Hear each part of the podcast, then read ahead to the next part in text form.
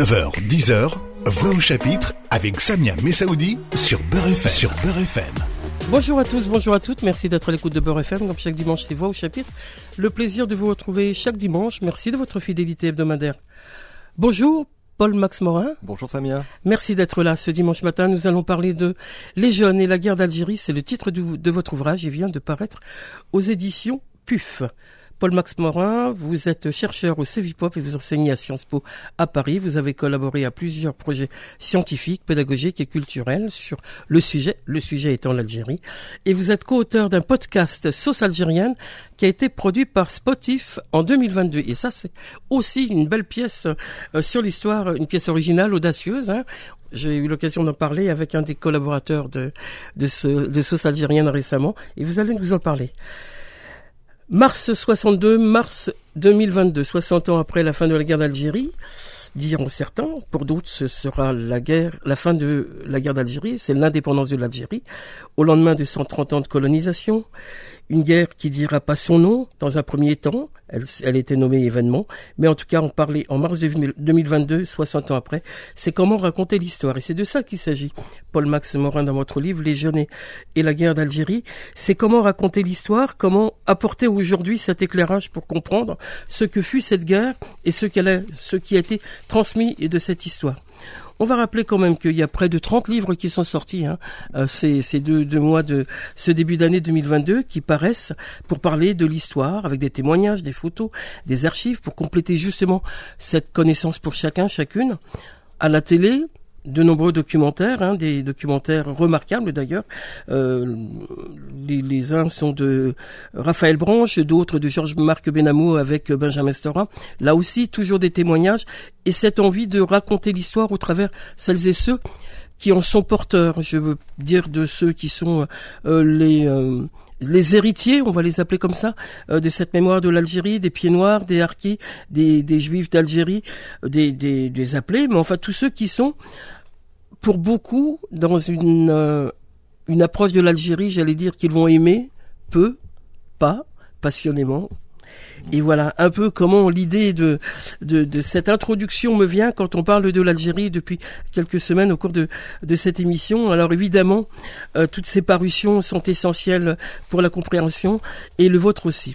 Alors le vôtre, on va tout de suite y rentrer. Les jeunes et la guerre d'Algérie, je rappelle qu'il vient de paraître aux éditions PUF. Vous êtes euh, euh, historien universitaire et, vous allez, au travers ce livre, mener une enquête auprès de 3000 jeunes qui sont âgés de 18 à 25 ans, je crois. Ils sont enfants, petits-enfants, justement de ces, ce qu'on va appeler groupes mémoriels maintenant, hein, autour de de l'Algérie, ils sont donc des harkis, des, euh, des, des, fils de harkis, de, de, la communauté juive aussi, de militants du FLN ou de l'OAS, et ils vont porter et ils vont vous dire, ils vont témoigner euh, de ce qui a été transmis par, euh, par leurs parents ou leurs grands-parents.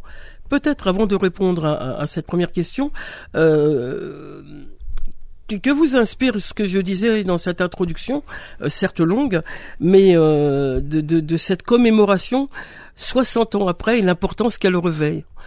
En 2012, on était dans les 50 ans, etc. 2002, dans les 40. Toutes ces décennies sont des marqueurs importants dans le tournant de, la société française. Paul-Max Morin? Oui, euh, et les 60 ans peut-être encore plus, parce que je pense qu'il y a trois dimensions euh, avec ces, ce 60e anniversaire. Il y a une dimension euh, générationnelle d'abord, puisque toutes les personnes qui ont vécu les événements bah, ont, beaucoup vieilli ces dernières années et donc euh, s'apprêtent à disparaître. Donc il y a vraiment un tournant générationnel avec une génération qui part et une autre qui émerge, qui a entre 20 et 30 ans et euh, cette nouvelle génération, elle commence à exprimer euh, des besoins qui lui sont propres, des besoins d'histoire, des besoins de connaissances, des besoins de redécouverte de cette histoire-là. Et ça, c'est assez propre à ces 60 ans, parce qu'il y a 10 ans, ben, c'était un peu moins euh, le cas. Il y a une importance euh, mémorielle, hein, vous l'avez euh, souligné. les 60 ans approchant, ben, la société française, elle s'est mise en mouvement, elle s'est beaucoup ouverte ces dernières années. il y a eu un fort militantisme euh, de, des associations qui ont porté euh, des initiatives sur le sujet depuis les 50 ans, énormément de productions scientifiques, de productions audiovisuelles, des documentaires, des expositions, des livres, des romans. Je crois que la rentrée littéraire de 2017, c'était presque 17 livres sur les histoires coloniales ou, ou l'histoire algérienne. Donc on sent que la société française, elle s'ouvre après des années de pas forcément que du silence, mais de difficultés en tout cas à en parler.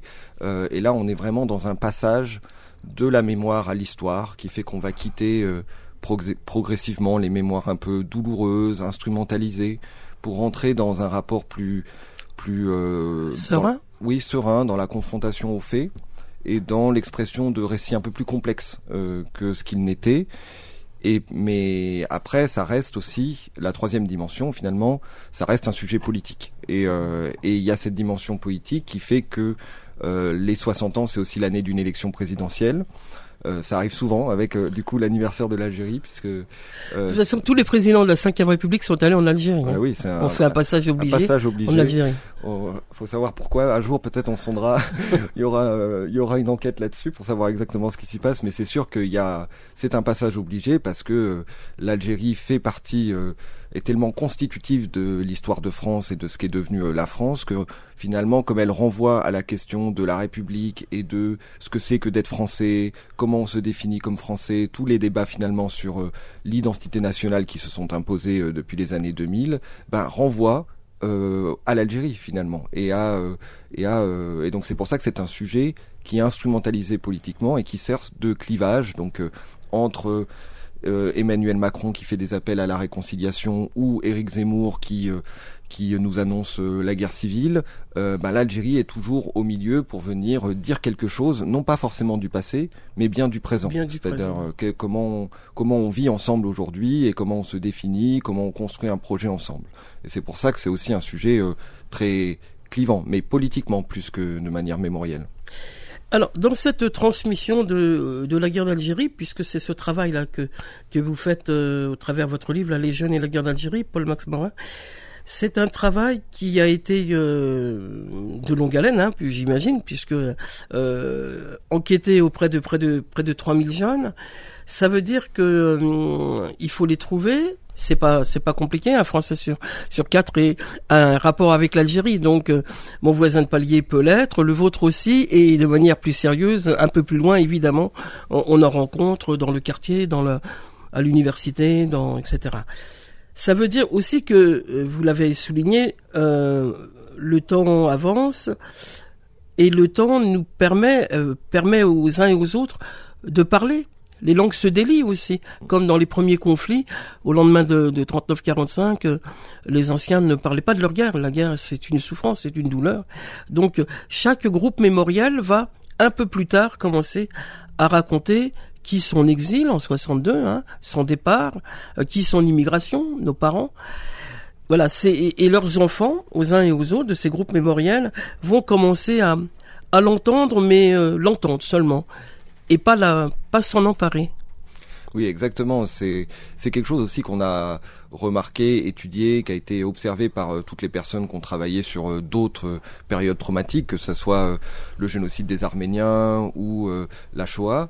C'est que finalement la première génération qui vit les événements s'enferme un peu dans la douleur et peut garder cette douleur pour pour soi. La deuxième génération, bah, on, transmet peu parce qu'on a envie que les enfants euh, s'intègrent et pensent à autre chose. La troisième génération, pour exactement les mêmes raisons, c'est-à-dire pour se sentir bien en France et se sentir ancré, a besoin au contraire de redécouvrir cette histoire-là. Et dans la relation petit grand-parent petit enfant, il se passe quelque chose que euh, ne se passe pas forcément dans la relation parent-enfant parce que euh, la relation filiale ben, des fois elle est chargée d'autres choses qui font que les, les parents racontent pas forcément aux, enfants alors que les grands-parents vont s'autoriser surtout lorsqu'ils sont à la fin de leur vie à se dire bon bah on va on va le on va lâcher le truc avant de partir. Et les petits enfants d'aujourd'hui ils sont aussi mieux armés que leurs propres parents pour poser des questions parce qu'en fait ils ont mieux étudié cette histoire. À l'école, dans la société française, ils ont ils connaissent ils ont déjà entendu parler du 17 octobre 61, ils savent ce que c'est alors qu'il y a 30 ans on le savait pas forcément. Ça je crois que tu es bien placé pour le le savoir et c'est en partie euh, ton travail et votre travail qui a permis euh, qui a permis ça. Et ce qui fait qu'ils peuvent à table ou questionner les grands-parents et parfois provoquer une, euh, une première conversation. Et ça, c'est c'est vraiment euh, important. Et, et c'est vrai, comme tu le disais, ça concerne énormément de gens. Il y a 39% des jeunes qui ont euh, aujourd'hui un grand-père ou une grand-mère qui a un lien avec l'Algérie. Donc c'est voilà, c'est des les descendants de de, de, des millions d'appelés, euh, des euh, militants du FLN, de l'OAS, euh, des Pieds Noirs, des, Juifs d'Algérie, des Harkis, voilà, des, des, immigrés algériens. ça fait ça fait énormément de gens qui partagent une histoire finalement très intime avec l'Algérie, pas forcément politisée, pas forcément de rancœur. L'Algérie pour eux c'est la relation aux grands-parents et c'est un mélange de, de, de, nostalgie ou de curiosité, c'est-à-dire pour cette Algérie euh, qui est un peu fantasmé parce que euh, ils la connaissent pas vraiment. Mais euh, et ça, c'est vraiment toutes les familles. Hein, c'est et, mais aussi de douleur parce qu'ils ont vu ils sont un peu spectateurs de la douleur que portent les grands-parents, sans en être porteurs eux-mêmes, mais ils voient très bien que ça a fait souffrir leur famille. On va revenir dans une deuxième partie justement sur celles et ceux qui vont témoigner dans votre dans votre enquête sur cette histoire, cette transmission qu'ils ont eue sur le tard pour beaucoup quand même euh, qu'ils ont cherché ou aussi qu'ils ont euh, provoqué parce que c'est pas euh, vous l'avez rappelé sur une première génération c'était peu dit mais un peu plus tard ça a été dit mais quand même il faut voilà ils l'ont appris dans les livres d'histoire et puis veulent en savoir plus et puis bon faut voilà, euh, grand-père, tu vas me raconter, etc. Mais c'est pas évident à, entendre. On vous retrouve dans un instant. Je rappelle que je reçois ce dimanche matin Paul Max Morin. Nous parlons de Les jeunes et la, guerre d'Algérie. Son ouvrage vient de paraître aux éditions PUF. Voix au chapitre revient dans un instant. Beurre FM, 9h, 10h, Voix au chapitre avec Samia Messaoudi. Ce dimanche matin, le plaisir de recevoir Paul Max Morin. Il est l'auteur de Les jeunes et la guerre d'Algérie. Son livre vient de paraître aux éditions PUB. Je rappelle que Paul Max Morin est chercheur au CEVIPOP et enseigne à Sciences Po et a travaillé beaucoup, beaucoup euh, sur l'Algérie. Et euh, ce, ce, travail, cette somme de travail euh, nous nous le précise là dans cette enquête qu'il a menée autour des jeunes et de la guerre d'Algérie. Je rappelle qu'il a enquêté auprès de 3000 jeunes de 18 à 25 ans, nous dit la présentation de son livre, et ils sont enfants, petits-enfants euh, de Harkis, de Juifs d'Algérie, de militants du FLN ou de l'OAS. Comment comment vous avez prospecté? C'était un peu ce que je vous demandais tout à l'heure. Vous les avez rencontrés comment, les uns et les autres, euh, qui ont accepté de témoigner, de se raconter, de se livrer? Alors c'est toute la difficulté, c'est que comme il y a beaucoup de gens qui sont concernés, il y en a beaucoup partout des, des jeunes qui, euh, qui dont c'est l'histoire euh, familiale.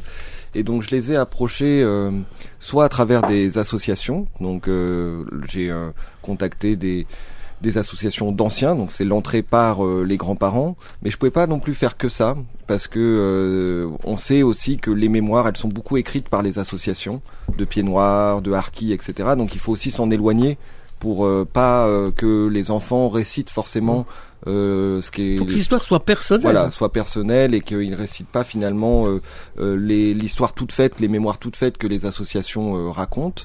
donc ça, après, bah, j'ai publié des, des appels à témoignages un peu partout sur les réseaux sociaux. j'ai essayé de faire une diversité géographique aussi pour avoir des gens qui sont du sud, du nord, de l'est, de l'ouest et surtout de plusieurs milieux sociaux. Euh, parce que euh, c'est aussi une histoire qui se mêle à l'histoire ouvrière euh, de la France. Donc les Algériens étaient des émigrés, voilà, et des ouvriers, travailleurs. Exactement. Donc c'est c'est d'ailleurs la, la, principale transmission politique dans les familles d'immigrés ou de harkis. Elle n'a pas forcément à voir avec la dimension anticoloniale, mais elle a plus à voir avec l'histoire ouvrière. exactement. Ils sont socialisés à gauche parce que ce, ce sont des familles ouvrières. Et euh, donc c'est euh, voilà, donc je suis parti un peu euh, en quête comme ça à travers toute la France.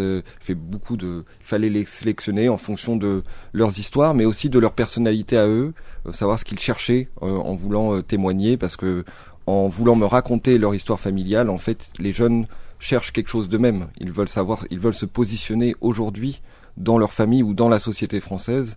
Et donc c'est aussi ça que j'essayais de sonder.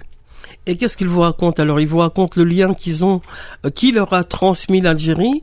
Là, en, ouvrant le livre, je vois qu'il y a il y, a, il y a Thomas qui est descendant d'une famille juive d'Algérie qui témoigne. Un peu plus loin, il y a d'autres euh, fils de pieds noirs aussi. Il y a d'autres enfants d'Algériens immigrés. Il y a des enfants de harkis. Tous, tout ce qu'ils racontent viennent de, j'allais dire, de leur trip, de leur histoire singulière. Mais c'est ce qu'ils ont entendu aussi, ce qu'on leur a transmis.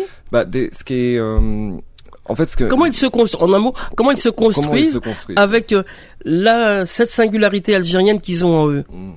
Bah en fait, mon, ma porte d'entrée, c'était de, de savoir dans quelle atmosphère ils ont grandi. Parce que souvent, pour eux, l'Algérie, c'est quelque chose un peu comme une sonorité magique. Ils grandissent dans un, un univers, une atmosphère où elle est présente mais parfois indéchiffrable. C'est-à-dire qu'il l'Algérie va être peut-être partout autour d'eux, dans les tableaux, dans la décoration, dans, les récits, dans la culture, dans la, euh, voilà, la nourriture, euh, euh, dans des posters dans les toilettes, euh, dans des récits, des, des villes comme ça qu'on égrène, Sidi Bel Abbès, Aïn Oran. Oran, etc. Alors que eux ne connaissent pas. Et donc tout ça, c'est un peu un univers un peu magique.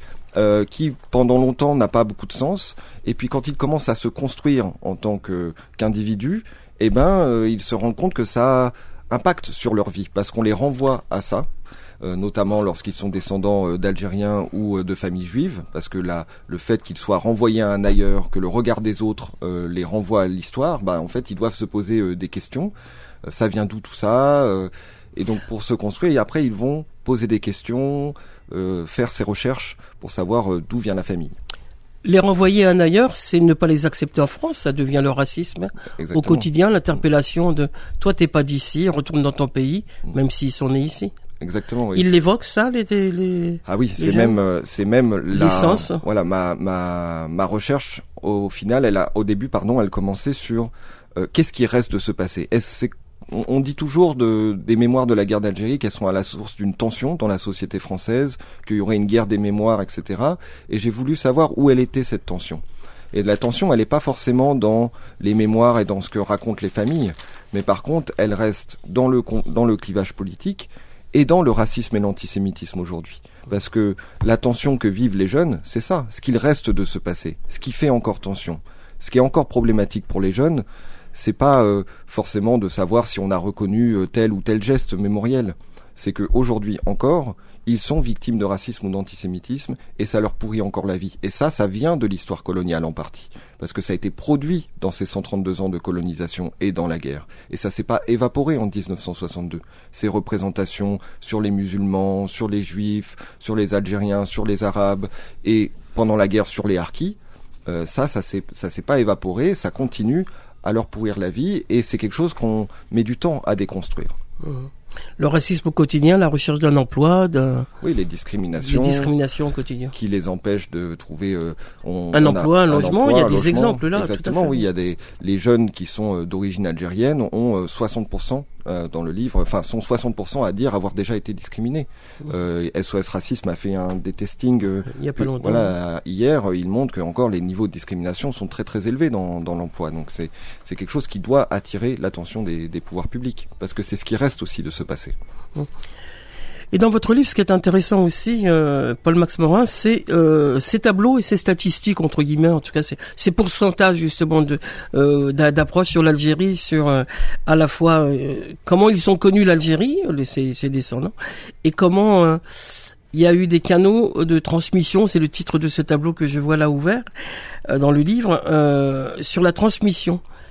La transmission, elle, elle s'est pas fait elle s'est faite par un professeur à l'école à, à 76%, mais c'est tout nouveau ça quand même, parce que euh, la guerre d'Algérie, elle était, euh, au vu de certains historiens que vous connaissez, j'en suis sûr, euh, qui le rappellent souvent, il a fallu se battre, enfin se battre, que dans les manuels scolaires, les conflits étaient étaient présents, hein, 14-18, la Grande Guerre et 39-45, mais il y a quoi, il y a 15-20 ans qu'il y a la guerre d'Algérie. Euh, en quelques lignes, en demi-page et en double page maintenant dans les manuels scolaires, me disait euh, un historien récemment. Ça veut dire qu'on avance là aussi sur l'éducation au niveau national, enfin l'éducation nationale, c'est le cas de le dire pour la connaissance euh, de la guerre d'Algérie qui concerne tout le monde et pas que les Algériens ou les descendants d'Algériens. Oui, bien sûr, ça concerne tout le monde parce que c'est euh, c'est l'histoire algérienne de de la France, de toute la société française et on peut pas comprendre la société française d'aujourd'hui si on connaît pas cette histoire-là, notamment l'histoire coloniale. Et c'est peut-être là euh, l'ambiguïté ou l'ambivalence de l'enseignement. C'est-à-dire que contrairement aux idées reçues, quand même la guerre d'Algérie est enseignée depuis assez longtemps à l'école, puisqu'elle est rentrée au programme en 1983. Euh, donc ça fait quand même pas mal de temps et surtout dans les dix dernières années ça s'est beaucoup renforcé. Euh, oui, en 83 il y avait ce que je disais, il y avait euh, quelques il y lignes. Quelques lignes. Il y avait quelques lignes, euh, mais euh, là depuis depuis quand même une bonne décennie. il y a la double page. Il y a la, il y a voilà c'est mais c'est ça reste donc là, enfin, c'est reste sur la guerre d'Algérie. C'est-à-dire que les jeunes aujourd'hui, ils connaissent les acteurs de la guerre d'Algérie, ils connaissent peut-être les principaux événements, mais ils connaissent que la guerre.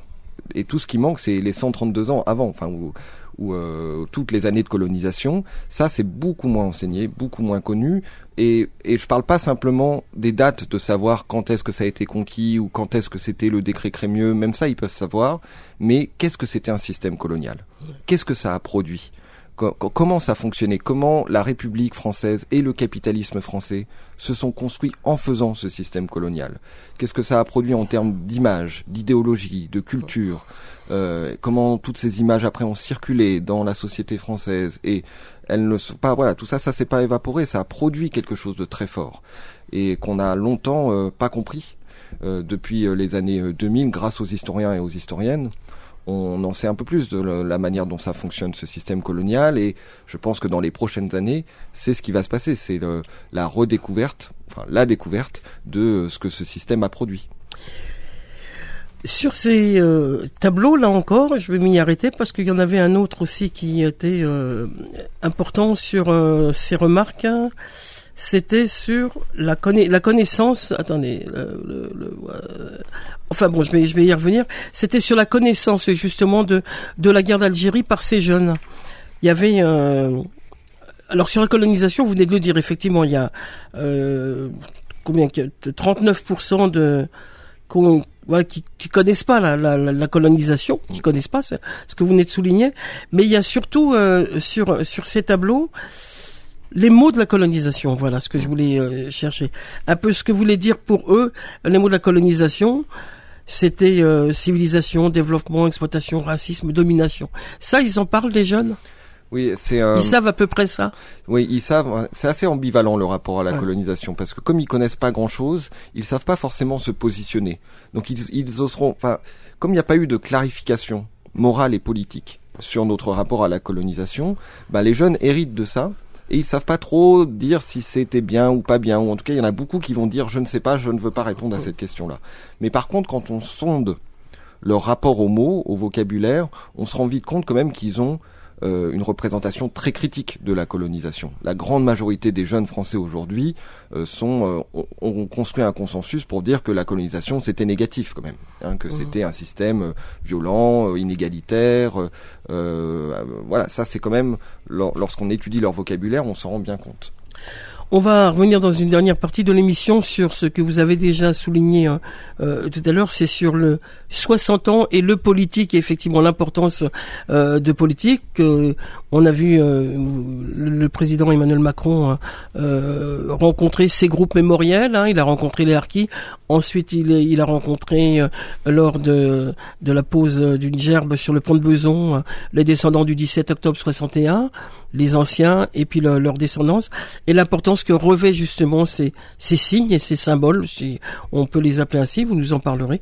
On vous retrouve dans un instant. Je rappelle que je reçois Paul Max Morin et nous parlons de Les jeunes et la guerre d'Algérie. Son livre vient de paraître aux éditions PUF. Voix au chapitre revient dans un instant. Beurre FM, 9h, 10h, Voix au chapitre avec Samia Messaoudi. L'invité de vos chapitres ce dimanche matin est Paul Max Morin. Nous parlons de Les jeunes et la guerre d'Algérie. C'est le titre de son ouvrage. Il vient de paraître aux éditions PUF. Sur le volet euh, politique, cette commémoration des, 60 ans de, la fin de, la guerre d'Algérie, pour le nommer ainsi, pour la nommer ainsi, ou de l'indépendance de l'Algérie pour d'autres, euh, il est important de souligner euh, les positionnements des, des présidents de la République. Je rappelais tout à l'heure que tous les présidents de la Ve République sont allés en Algérie au début de leur mandat, au milieu de leur mandat. C'était bonne conscience, ou en tout cas vous nous en parlerez peut-être. En tout cas, le président Emmanuel Macron a posé des actes euh, qui sont qui ont une certaine importance. Euh, on pourrait penser euh, un travail important qui a été fait avec euh, le rapport euh, qui avait été commandé par Benjamin Sora, donc avec aussi la volonté de, de cet historien de, de demander d'avoir des préconisations sur des reconnaissances, celle de, de Ali Boumengel qui avait été torturé par l'OAS. Donc le président a fait acte de, de cette reconnaissance et puis il y avait d'autres préconisations qui étaient importantes, qui sont en cours. Euh, en tout cas, ce 17 octobre 61 ou le 16 octobre précisément, quand le président de la République va sur le pont de Beson, là aussi, il y a un acte important, semble-t-il, euh, d'y être.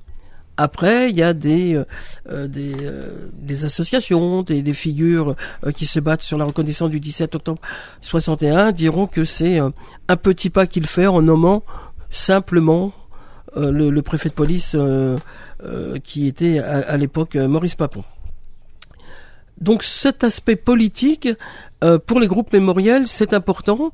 Vous l'avez rappelé, on est aussi dans une année présidentielle, dans un mois des présidentielles, pour le dire encore plus précisément. Est-ce que euh, euh, en parler politiquement par le président de la République, par les candidats, c'est aussi parler de réconciliation, c'est aussi faire apaisement de, de cette histoire entre la France et l'Algérie? Alors, euh, ça dépend comment on en parle en fait, euh, et ça dépend quelle place ça prend dans le débat public. Si euh, le débat c'est de savoir comment on, construit notre rapport à l'histoire et comment on se donne les moyens de mieux connaître cette histoire-là et de mieux la la faire connaître, de mieux la vulgariser, c'est et qu'on débat sur quel outil on met en place, est-ce qu'on crée une fondation, est-ce qu'on crée un musée, etc. Bah ça, je trouve ça sain. Si euh, la question c'est de débattre, de savoir euh, si euh, la colonisation c'était bien ou pas bien, si c'est la, la France qui a inventé la nation algérienne ou pas, euh, ça, je trouve ça, euh, c'est pas le rôle du politique de faire ça, euh, et c'est de toute façon très négatif en termes d'instrumentalisation, puisque ça, ça, ça renvoie aux questions identitaires et ça, ça veut fixer les identités, ça remue des choses qui sont, qui sont malsaines et donc et ça, ça nourrit complètement autre chose, quoi. Donc, ça dépend quelle place ça prend dans le débat public. Sur euh, Emmanuel Macron, je pense que clairement c'est un, président qui a, fait de ce sujet le défi mémoriel de son quinquennat, hein, puisqu'il est presque rentré en politique. Euh, en, il a, il euh, il a fait disruption dans le jeu politique en faisant cette déclaration à Alger avec Khaled Drarni sur la colonisation serait un crime contre l'humanité. Et euh, il le dit à Alger, à Paris, il le dit plus. Voilà, c'est ça. Il le dit candidat et pas président forcément. euh, donc, mais c'est comme ça qu'il crée un clivage dans le système politique français et qu'il peut aussi exister et, euh, et émerger euh, en politique. Euh, après, une fois président, il a, il a, quand même un certain volontarisme politique sur ce sujet qu'il faut souligner. Mais moi, je pense qu'il faut être exigeant avec Emmanuel Macron, pas parce qu'il faut être anti-macroniste forcément, mais parce qu'il faut l'aider. Euh, et euh, ça, Benjamin Stora l'a souligné récemment euh, dans, dans Mediapart, c'est-à-dire qu'autour d'Emmanuel Macron, il y a aussi des personnes, puis des, des, des, forces politiques plus conservatrices qui refusent qu'on fasse ce travail critique. Je pense pas que ça soit lui son, sa conviction personnelle, mais je pense qu'il est tenu par un entourage conservateur, par des personnes qui sont dans l'armée, dans la police, qui ne veulent pas qu'on fasse ce travail-là. Et donc il faut être exigeant parce que sur le 17 octobre, euh, vous l'avez souligné, euh, c'est euh, c'est un geste important, le fait d'aller au, au, pont, mais il n'a pas prononcé de mots, c'est seulement une déclaration écrite et la reconnaissance de l'unique responsabilité de Papon est insuffisante historiquement. Les, les, historiens et les historiennes, on le sait, le regarder, enfin c'est pas ça la vérité. Donc pour un président qui exige la vérité et répète qu'il faut regarder le passé en face, du coup il faut vraiment euh, le faire et pour ça il faut euh, être exigeant pour pouvoir euh, pour pouvoir l'aider à, aller dans cette direction. Quand on parle de, réconciliation des groupes mémoriels, ça semble difficile à mon avis. Bah. c'est une question que je pose à, l'historien et, à cette étude que vous faites. Les groupes mémoriels sont les uns à côté des autres.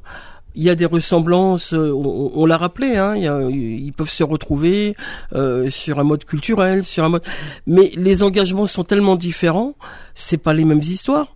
En 62, euh, la communauté juive qui quitte l'Algérie en mars 62 et dans les mois qui suivent et qui vont arriver dans le sud de la France, ou, les, ou les descendants d'Arki qui sont encore là et qui peuvent plus aller en Algérie n'ont pas la même histoire que les enfants d'immigrés algériens, travailleurs, et qui portaient dans leur histoire un mythe du retour, par exemple.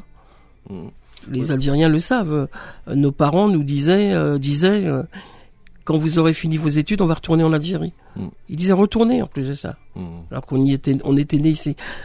Moi, je m'interroge beaucoup sur euh, effectivement cette réconciliation qui euh, qui me semble difficile, mais peut-être que c'est un voilà c'est un questionnement que je vous pose aussi. Bah pour moi le terme il, est inapproprié parce que euh, il se focalise pas vraiment sur euh, là où est le problème. C'est-à-dire c'est vrai que euh, tous ces groupes mémoriels, on va les appeler comme ça parce que c'est difficile de, les nommer parce qu'en soi ils sont très très hétérogènes et pas forcément bien définis, etc. et ben ils ont un vécu différent. Ils ont un vécu différent qui est un dérivé de leur situation pendant le monde colonial, donc euh, ça qui se répercute après dans la post-indépendance.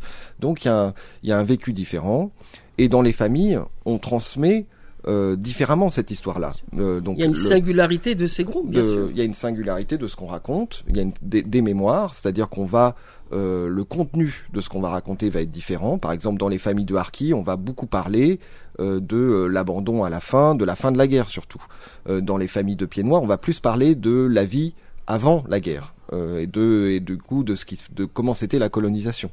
Dans les familles euh, d'immigrés, on va surtout parler de ce qui se passait en France.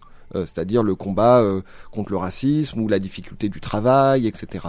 Donc on raconte pas forcément. Et dans les familles françaises, on va parler les, appeler. Enfin, il y a aussi une transmission de, ah, de ce qu'ont vécu les militaires. de, voilà. voilà, les appeler. Alors les appeler racontent surtout des histoires de camaraderie euh, qui laisse quand même pointer la violence. Donc on sait que c'est pas non plus euh, le club Med, quoi. Donc, mmh. euh, mais euh, donc on transmet des choses différentes.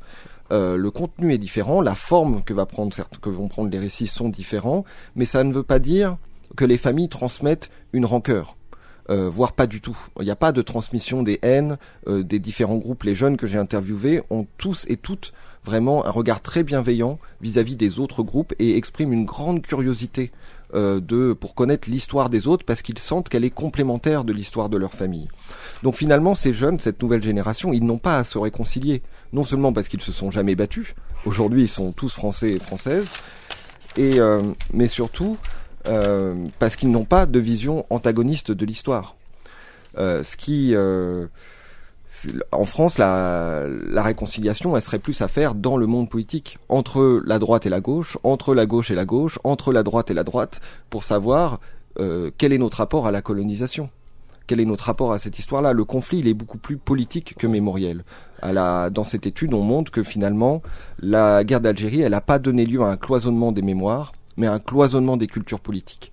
Et aujourd'hui, il y a des familles politiques qui refusent l'altérité, qui refusent la société créolisée, et d'autres qui sont prêts à l'accepter, et du coup à faire ce travail historique. Et le conflit, il est beaucoup plus là que dans le conflit mémoriel. Parce que dans dans cette histoire de, de, transmission, justement sur ceux qui euh, veulent pas entendre euh, voilà cette diversité, cette singularité des groupes mémoriels, parfois ils l'ont transmis. C'est pour ça qu'on peut euh, on peut entendre des nostalgiques de l'Algérie française. Il y en a encore qui disent euh, on a perdu l'Algérie. Bien sûr. Alors... 60 ans après, des, des hommes de 70 ans, 75 ans mm. disent on a perdu l'Algérie. C'est ce cette avancée qui, qui est cette non avancée plutôt qui, qui est insupportable et c'est politique puisque c'est souvent euh, exactement un acte politique que de le dire. Voilà, et ils le font souvent non pas parce qu'ils sont forcément euh, pieds noirs ou descendants de pieds noirs, non pas forcément parce que c'est des descendants d'appelés ou de militaires, mais parce qu'ils sont de droite ou d'extrême droite. Et c'est comme ça qu'ils le font. Et parce qu'en fait, euh, ils portent encore l'idéologie euh, coloniale modernisée, qui se déploie peut-être en trois actes. Euh, la première chose, c'est de refuser tout travail critique. Donc, ils vont inventer un vocabulaire genre pas de repentance, pas d'excuses, et ils vont vouloir bloquer le travail critique et les discussions sur le passé. Ils vont continuer à stigmatiser les Algériens et leurs descendants dans un même euh, ensemble. Alors ça, ça ressort à tous les matchs de foot. Mhm. Le supporter algérien qui en veut à la France parce qu'il sort dans la rue avec son drapeau, quoi. Comme si ça avait un lien. tu vois.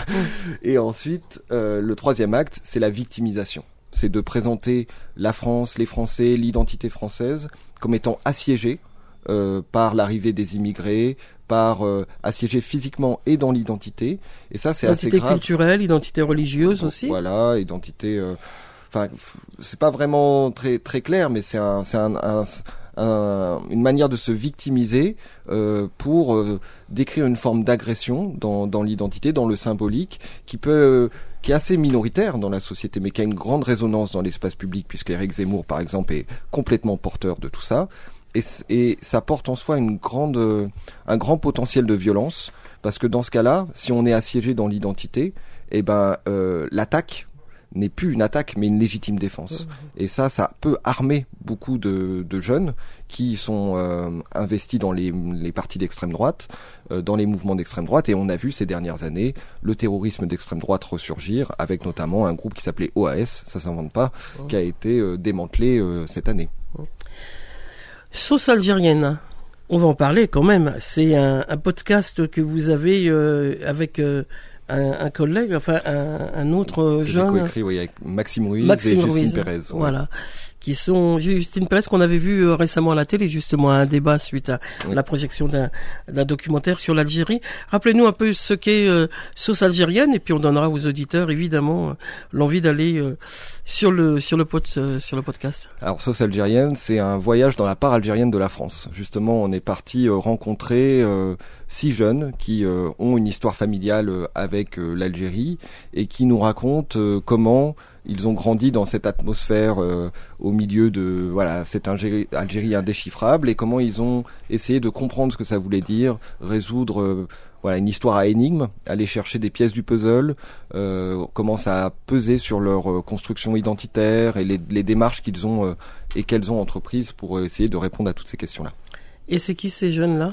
Alors on retrouve bah, des jeunes descendants de, de militants du FLN, euh, de juifs d'Algérie, de Pieds Noirs, de Harki, euh, et il y a même un descendant euh, d'un d'un militaire euh, engagé à l'OS. Euh, Quel courage oui, quel courage, mais c'est justement c'est que lui n'est pas du tout dans cette idéologie euh, d'extrême droite puisque c'est pas ce qui lui a été transmis. hein. L'idée c'est pas de faire une équivalence entre les Ouais, histoires. hein. On a réuni ces jeunes parce qu'ils ont en partage euh, une volonté de connaître et ils font aussi des démarches, euh, des quêtes pour essayer de comprendre euh, ce qui s'est passé. Sauce algérienne. Alors, pour euh, vous nous donnez le, le podcast où on peut le. Alors il est disponible sur Spotify, donc euh, soit sur l'application Spotify, soit sur internet. sur Spotify, S-P-O-T-I-F-Y. Et voilà, ou sur Internet. Merci, Paul euh, Max Morin, d'être venu à Beurre FM ce dimanche matin nous présenter Les jeunes et la guerre d'Algérie. C'est votre livre, il vient de paraître aux éditions PUF. Merci un à livre vous. important. Merci. On se retrouve la semaine prochaine pour un autre rendez-vous de Voix au chapitre. D'ici là, portez-vous bien. Retrouvez Voix au chapitre tous les dimanches de 9h à 10h et en podcast sur beurrefm.net et l'appli Beurre FM.